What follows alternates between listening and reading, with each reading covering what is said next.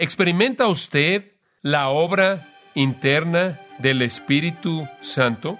¿Su testimonio en su corazón? ¿Su poder en su vida? ¿Su convicción? ¿La capacidad que le da a usted de ejercer sus dones espirituales?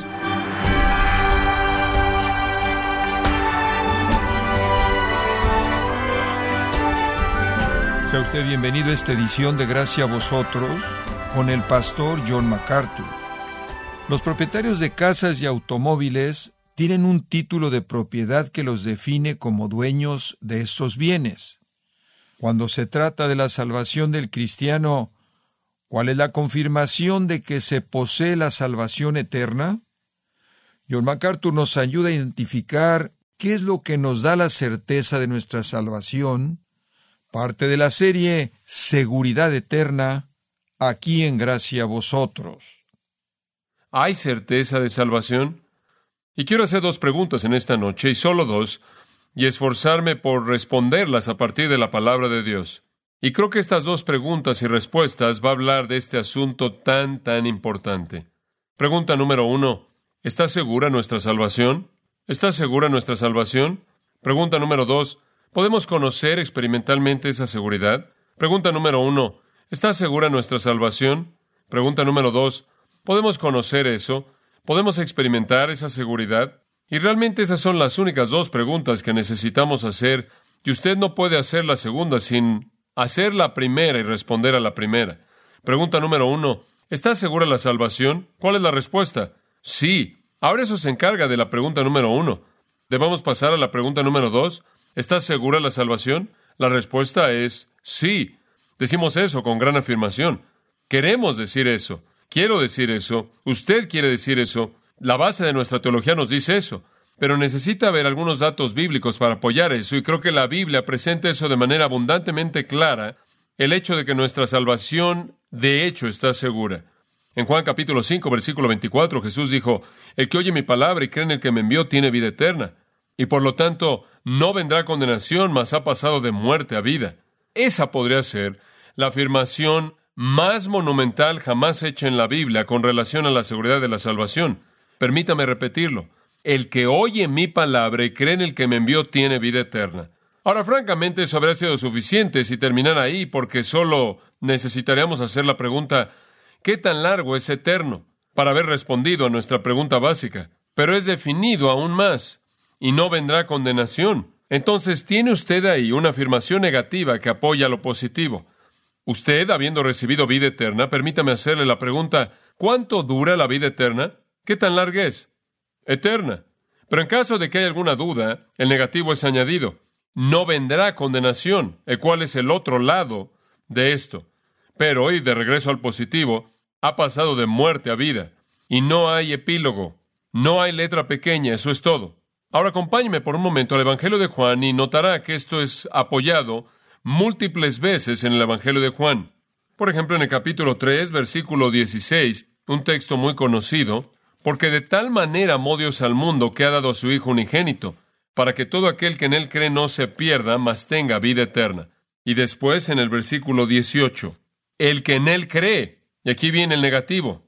Vemos la vida eterna, eso es vida eterna, en el versículo 16 el negativo, el que en él cree no es condenado. Y después dice, de manera correspondiente con ello, el que en él cree no es condenado, pero el que no cree ya ha sido condenado.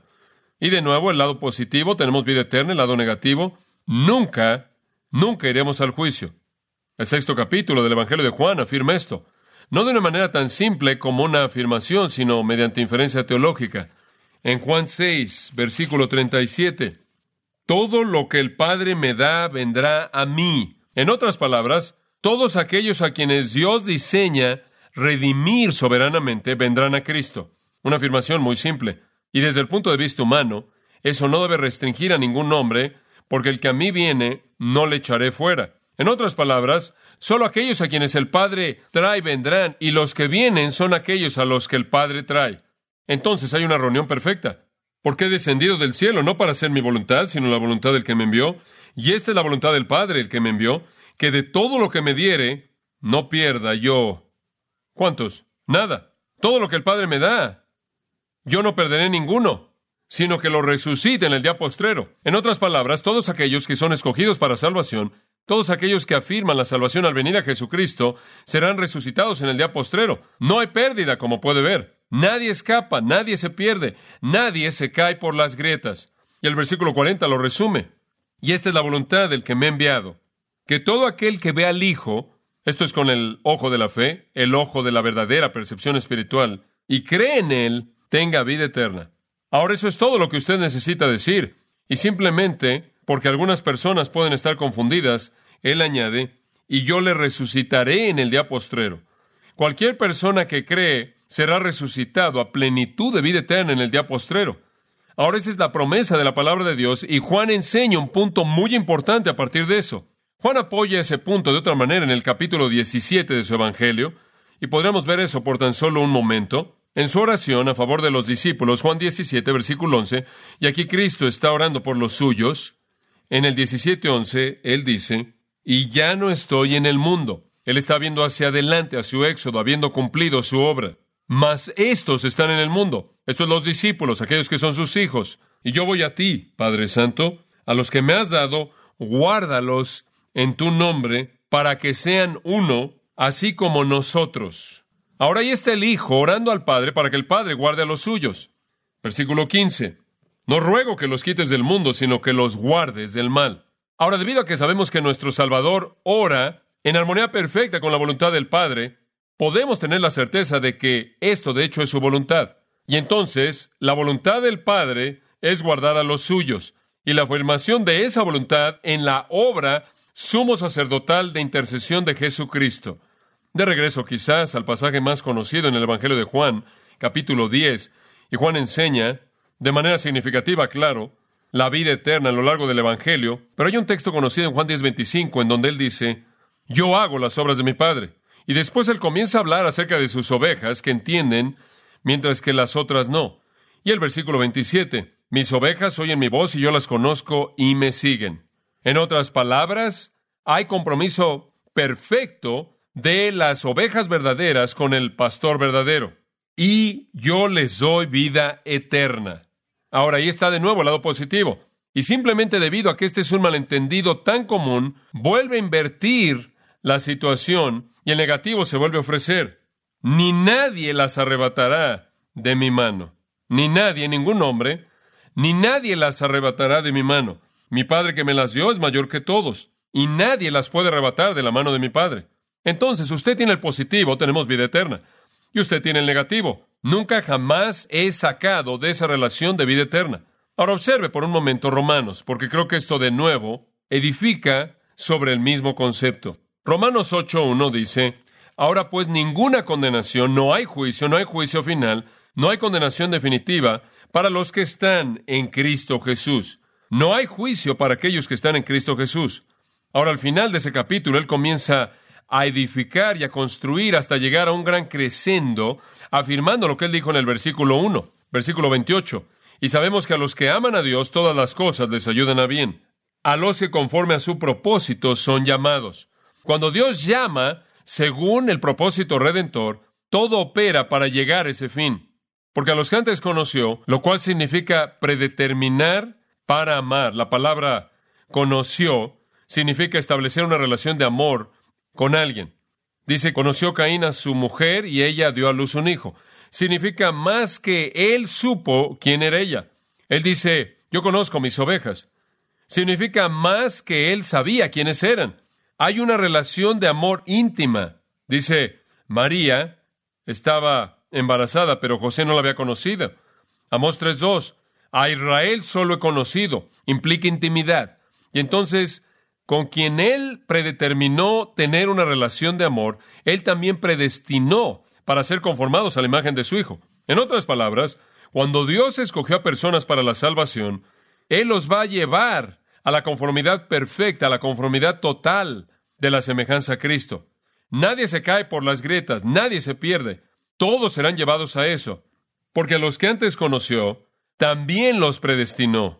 Y a los que predestinó, a estos también llamó. Y a los que llamó, a estos también justificó. Y a los que justificó, esto también glorificó. ¿Ve alguna pérdida ahí? Todo aquel que es llamado, todo aquel que es predestinado, todo aquel que es redimido, todo aquel que es justificado, todo aquel que es santificado es glorificado. No hay pérdida. ¿Qué pues diremos a esto?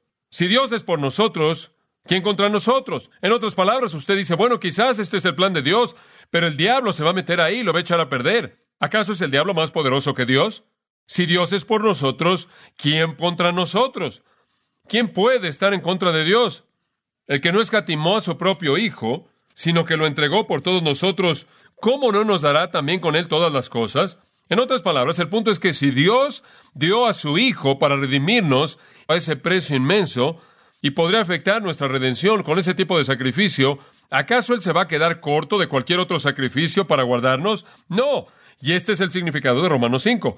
Si hemos sido salvos por su muerte, mucho más Seremos salvos por su vida. En otras palabras, si podemos ser salvos eternamente del pecado por la muerte de Cristo, ¿cuánto más podemos ser guardados por Él viviendo, verdad? Si su muerte es lo suficientemente eficaz como para redimirnos, ¿cuánto más su vida nos mantendrá redimidos? Romanos 5, 8 al 10. Y entonces, versículo 35, ¿quién nos separará del amor de Cristo? ¿Y cuál es la respuesta a eso? Nada, nada tribulación o angustia o persecución o hambre o desnudez o peligro o espada, nada. Versículo 38. Muerte, vida, ángeles, principados, potestades, esos son rangos de demonios y ángeles. Lo presente, lo porvenir, lo alto, lo profundo. Ni ninguna otra cosa creada nos podrá separar del amor de Dios que es en Cristo Jesús, Señor nuestro. Ahora esta es la afirmación de que nuestra salvación está segura. Está segura. Cuando Jesús fue confrontado con la mujer en Juan 4, versículo 3, él dijo, todo aquel que bebe del agua en este pozo volverá a tener sed, pero todo aquel que bebe del agua que yo le daré, que nunca tendrá sed. Pero el agua que yo doy será en él una fuente de agua que emana para vida eterna. Usted bebe una vez y el pozo continúa fluyendo y fluyendo y fluyendo y fluyendo y fluyendo para vida eterna. Ahora nosotros somos salvos y estamos seguros por la afirmación de las Escrituras. Estamos seguros, por un lado, por el propósito divino, eterno, soberano de Dios. Estamos seguros, por un lado, por la intercesión fiel, continua de nuestro sumo sacerdote, el Señor Jesucristo. ¿Entiende esas dos cosas? Y están en armonía perfecta, armonía perfecta. Y esa es la razón por la que dice en Judas versículo 24, en una bendición maravillosa, y aquel que es poderoso para guardaros sin, ¿qué? Caída, y presentaros, ¿qué? Delante de su gloria, sin mancha, con gran alegría. ¿No es esa una gran bendición? Él puede. Y sabemos a partir de la oración sumo sacerdotal del Señor Jesucristo que Él también está dispuesto. Está dispuesto. Observe, primera de Pedro, simplemente voy a añadir otra dimensión a esto. El decreto soberano del Padre indica nuestra seguridad. La obra sumo sacerdotal de Jesucristo. En tercer lugar, podremos añadir la afirmación de las Escrituras. En el versículo 3 de 1 Pedro 1, hemos renacido para una esperanza viva por la resurrección de Jesucristo de los muertos, para una herencia incorruptible, y se nos ha dado una herencia. ¿Y qué tipo de herencia es? Ve la palabra en 1 Pedro 1, el versículo 4, una herencia que incorruptible. Ahora, ¿cuándo es que una herencia incorruptible se corrompe? No se corrompe, ¿verdad? Incorruptible. Incontaminada, inmarcesible. Ahora, ¿qué está tratando de decir con esto? Él está tratando de decir que cuando usted recibe esta herencia, es permanente, ¿verdad? Y después, versículo 5, para vosotros que sois guardados por el poder de Dios mediante nuestra fe salvadora, y algún día seremos revelados en el tiempo postrero. Entonces, a quien Él salva, Él glorifica. Esa es la promesa, la afirmación de las Escrituras. Y simplemente le estoy dando muestras seleccionadas. Y hay muchas, muchas, muchas más. Usted lee el Salmo 23, una de las grandes afirmaciones en todas las escrituras que hablan de la seguridad de los santos. Si aunque ande por qué, por valle de sombra de muerte, ¿qué? No temeré mal alguno, porque tú estás conmigo. Y algún día en últimas, el banquete en el reino será nuestro. Entonces no hay duda acerca de eso. Ahora, permítame simplemente ilustrar, si me permite, a partir de Lucas 22 y Juan 18, para que pueda ver una manera muy vívida en la cual esta seguridad opera. Lucas 22, 31. Creo que todos estamos muy conscientes de que Pedro fue un líder esencial en la primera iglesia. Jesús hizo una inversión tremenda en su vida y Debido a su posición importante en liderazgo, él básicamente es la clave de los primeros doce capítulos del libro de los Hechos, inclusive después de eso tiene un lugar muy importante. Y el Señor realmente quería que él fuera el líder entre los doce. Entonces él estuvo bajo ataque por parte de Satanás. Y hay un principio muy interesante aquí en Lucas 22, 31. El Señor dijo, Simón, Simón. Y él lo llamó así varias veces cuando él estaba actuando como era en su vida antigua. Él solía ser Simón, él se volvió Pedro, pero cuando él actuaba como Simón, él lo llamaba Simón. Simón, Simón. He aquí Satanás os ha pedido para zarandearos como a trigo. Él realmente lo quería probar. Y después esto en el versículo 32, muy importante. Pero yo he que rogado por ti, que tu fe no falte, y tú una vez vuelto te endereces, confirmes a tus hermanos. Y Pedro, confiando en sí mismo, le dijo, Señor, dispuesto estoy a ir contigo no solo a la cárcel, sino también a la muerte. Y él le dijo, Pedro, no, tú me negarás antes de que cante el gallo. Ahora, la gran verdad aquí es que Satanás puede atacarnos, pero ¿quién está intercediendo a favor nuestro? Cristo. Gran confianza. Estamos seguros en el plan eterno del Padre y en su propósito soberano. Estamos seguros en la obra intercesora de Cristo. Entonces estamos seguros en Él. Dice usted, ¿qué pasa cuando pecamos? ¿Qué pasa cuando pecamos? Primero de Juan 2. Si alguno pecare, tenemos un qué? Abogado. ¿Qué es eso? Un abogado para la defensa, un abogado con el Padre. Jesucristo el justo.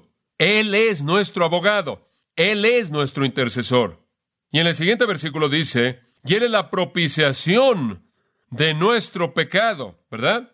Si algún hombre peca, tenemos un abogado y Él va al Padre y sabe lo que Él dice, Padre, no puedes acusar a este creyente de ese pecado, no puedes acusar a ese hijo de ese pecado, porque ya he pagado en su totalidad la paga de ese pecado, ¿verdad? Entonces le vuelvo a preguntar, ¿está segura nuestra salvación? Sí. Y eso es simplemente una introducción a esto. Hagamos la segunda pregunta. Si nuestra salvación está segura, ¿podemos experimentar esa seguridad? ¿Podemos saber que estamos seguros? ¿Cuál es la respuesta a eso? Creo que es sí, es sí. Dice usted, bueno, ¿cómo sabemos que nuestra salvación está segura? Alguien podría decir, bueno, recuerdo el día en el que firmé una tarjeta. Me acuerdo del día en el que caminé por el pasillo. Me acuerdo del día cuando levanté mi mano. Me acuerdo del día cuando me bauticé. Eso no sirve. Regresar a algún punto en el tiempo. Me acuerdo de un hombre que me dijo, nunca olvidaré el día en el que fui salvo. Simplemente para marcar ese día tomé una estaca y la metí en el suelo. Y cuando dudo de mi salvación, me acuerdo del día en el que metí esa estaca en el suelo. Eso no significó nada. Usted no fue salvo al meter una estaca en el suelo y simplemente tener algún tipo de punto en el tiempo. Usted sabe, la gente suele decir cuando usted se salva, asegúrese de escribir esa fecha en la Biblia para que nunca olvide que usted es cristiano. Así no es como usted afirma en su propia mente la seguridad de que, de hecho, usted es un individuo salvo. Ahora eso no viene por asistencia a la iglesia. Pero ¿cómo sabe usted? Digo, ¿cómo puede usted realmente disfrutar de la seguridad? Y le voy a decir con toda honestidad, hay muchas personas que realmente no disfrutan la seguridad de su salvación. Como puede ver la seguridad, debemos usar una palabra diferente. La seguridad es el hecho de que estamos seguros. La certeza es el sentimiento de que sabemos eso. Y la certeza, podría añadir esto, usted puede escribir esto en sus notas en algún lugar, la certeza es una bendición, así como cualquier otra bendición que es perdida en la desobediencia. Entonces, cuando usted ve a alguien que no está seguro de que es salvo, usted tiene varias posibilidades. Una, no son salvos. Dos, no están bendecidos con la certeza porque están caminando en desobediencia y esa bendición es perdida, así como el resto. En tercer lugar, están siendo abofeteados por Satanás, quien es el mentiroso de mentirosos, y está buscando que ellos duden lo que de hecho es verdad. Ahora, yo creo que hay dos maneras básicas en las que el Nuevo Testamento enseña que podemos experimentar seguridad o certeza. Número uno es lo que llamamos doctrina pura, doctrina pura. Yo creo que una de las evidencias internas una de las cosas que nos da un sentido de pertenencia, un sentido de que realmente pertenecemos, un sentido de que realmente sabemos que somos salvos, es cuando nuestra doctrina es correcta. En segunda de Juan, versículo 9, cualquiera que se extravía y no persevera en la doctrina de Cristo, no tiene a Dios. El que persevera en la doctrina de Cristo, ese sí tiene al Padre y al Hijo. La verdadera certeza solo viene a aquellos que permanecen en la verdadera doctrina bíblica de Cristo. Si usted tiene una perspectiva equivocada de Jesucristo, créame, usted no va a tener certeza. En Colosenses 1, versículo 22, hay una palabra semejante. En el cuerpo de su carne habla de Cristo redimiéndonos y presentándonos santos, irreprensibles y sin mancha ante Él. El día en el que vamos a enfrentar a Dios y ser presentados a Él en gloria. Esto será verdad si continuamos en la fe, arraigados y no movidos ni alejándonos de la esperanza del Evangelio. La certeza interna viene cuando no hay desviación en nuestra doctrina, cuando afirmamos al Cristo del Evangelio y el Evangelio de Cristo. Usted se va a sentir seguro, uno, cuando su doctrina sea correcta, y la mayoría de la gente puede decir eso, usted sabe, ciertamente si están en este ministerio o en ministerios relacionados, que nuestra doctrina es sólida en Cristo y el Evangelio, pero el segundo no es doctrina pura, sino vida pura. Y aquí está la verdadera encrucijada de este asunto. La vida pura es la clave para experimentar certeza en su salvación. Digo, si usted ve su vida y no ve nada más que corrupción y basura como este hombre que me escribió esta carta, es sorprendente que usted no tiene sentido alguno de seguridad, porque usted va a saber lo que es un truismo, como nuestro Señor lo expresó en Mateo capítulo 7, cuando él dijo, ¿puede un árbol corrupto producir qué? ¿Buen fruto? Y por otro lado, ¿puede un buen árbol producir qué? ¿Fruto corrupto? Y si usted ve su vida y ve fruto corrupto, tiende a pensar que puede ser un árbol corrupto. Entonces usted tiene que ver su vida y si usted va a llegar a conocer la certeza, debe ver un patrón de vida santa en su vida. ¿Usted no ve eso? No hay manera en la que usted puede concluir que usted es salvo y esto es lógico. En segundo lugar, el Espíritu de Dios va a quitar esa confianza y usted va a perder la bendición de tener esa certeza. En Tito, quiero mostrarle una afirmación en el capítulo 2, realmente dos versículos ahí, pero hay una afirmación importante, versículo 11, porque la gracia de Dios se ha manifestado para salvación a todos los hombres. Ahora, aquí se presenta un punto de la salvación. La salvación viene, le aparece a los hombres, redime a los hombres. ¿Y qué es lo que esa salvación enseña? Enseñándonos que, renunciando a la impiedad y a los deseos mundanos, vivamos en este siglo sobria, justa y piadosamente, aguardando la esperanza bienaventurada y la manifestación gloriosa de nuestro gran Dios y Salvador Jesucristo, quien se dio a sí mismo por nosotros para redimirnos de toda iniquidad y purificar para sí un pueblo propio celoso de buenas obras. En otras palabras, si la salvación le enseña a usted algo, le enseña a usted a negar la impiedad. Por lo tanto, si usted no está negando la impiedad en su vida, usted va a tener dificultad en creer que usted realmente es salvo. Santiago dice, ¿dices que tienes fe? Entonces muéstrame qué, tus obras, porque la fe sin obras es que muerta. Ahora quiero pasar un texto y vamos a analizar este texto, el texto más importante acerca del tema, 2 de Pedro capítulo 1, y vamos a avanzar rápidamente. Así que sea paciente. Segunda de Pedro capítulo 1, y creo que todo esto va a aclararse. Y después le voy a dar un examen al final, un pequeño examen para poder ayudarle a evaluar la certeza. Segunda de Pedro capítulo 1, observa el versículo 12. Por esto, lo cual significa que todo hasta este punto es resumido en esta afirmación. Yo no dejaré de recordaros siempre estas cosas, aunque vosotros las sepáis y estéis confirmados en la verdad presente. Versículo 15, para que cuando yo esté muerto, ustedes todavía las recuerden. ¿Qué es esto? ¿Cuáles son estas cosas? Versículos 1 al 11. Estas son las cosas que deben recordar y tiene que ver con su salvación. Ahora, permítame darle varios puntos. Número uno, la realidad de su salvación. Recuerde la realidad de su salvación. Versículo uno. Simón Pedro, siervo y apóstol de Jesucristo, a los que habéis alcanzado, por la justicia de nuestro Dios y Salvador Jesucristo, una fe igualmente preciosa que la nuestra. Gracia y paz os sean multiplicadas en el conocimiento de Dios y de nuestro Señor Jesús. Ahora, ahí está la realidad de la salvación. Él dice, hemos obtenido, y esa es la palabra obtener, mediante algo que se nos ha dado, es un regalo a nosotros, se nos ha dado esto, no es como si hubiéramos comprado esto, se nos ha dado. Hemos obtenido una fe igualmente preciosa, y esto tiene que ver con fe salvadora, no el cuerpo de verdad, sino la fe salvadora, la creencia activa, y es igual de preciosa, esto es preciosa, es de mucho valor, y es como el resto de la fe salvadora. Toda persona viene en los mismos términos, igual en valor, igual en honra con otros. Tenemos una fe salvadora igual en un Salvador, quien está salvando de la misma manera a todos nosotros, entonces hay una fe salvadora por igual. Todos tenemos la misma posición, igual, no hay distinción, entonces todos hemos sido salvos con el mismo tipo de fe salvadora. por el mismo Salvador, entrando a la misma justicia, dándonos la misma posición, con la misma promesa eterna. Es una fe igual de preciosa. Es igual a la fe preciada del resto. Entonces todos estamos en la misma base. Ahora esto se debe, de acuerdo con el final del versículo 1, se debe a la justicia en Dios y a nuestro Salvador Jesucristo. Dios nos ha dado su justicia. Dios nos ha concedido su santidad, la esencia de su naturaleza, y vino a nosotros, versículo 2, a través de el conocimiento, epignosis, conocimiento profundo de Dios y de Jesús nuestro Señor. Entonces, cuando una persona viene al conocimiento epignosis, no conocimiento superficial, no solo algo por fuera, sino conocimiento profundo de Dios a través de Jesucristo, él entonces recibe la justicia de Dios y Cristo y de esta manera ha entrado a una fe igual de preciosa como la de alguien que se ha identificado con Jesucristo. Entonces, toda la salvación se basa en una fe salvadora por igual, una posición igual con Dios y una justicia igual concedida en Cristo.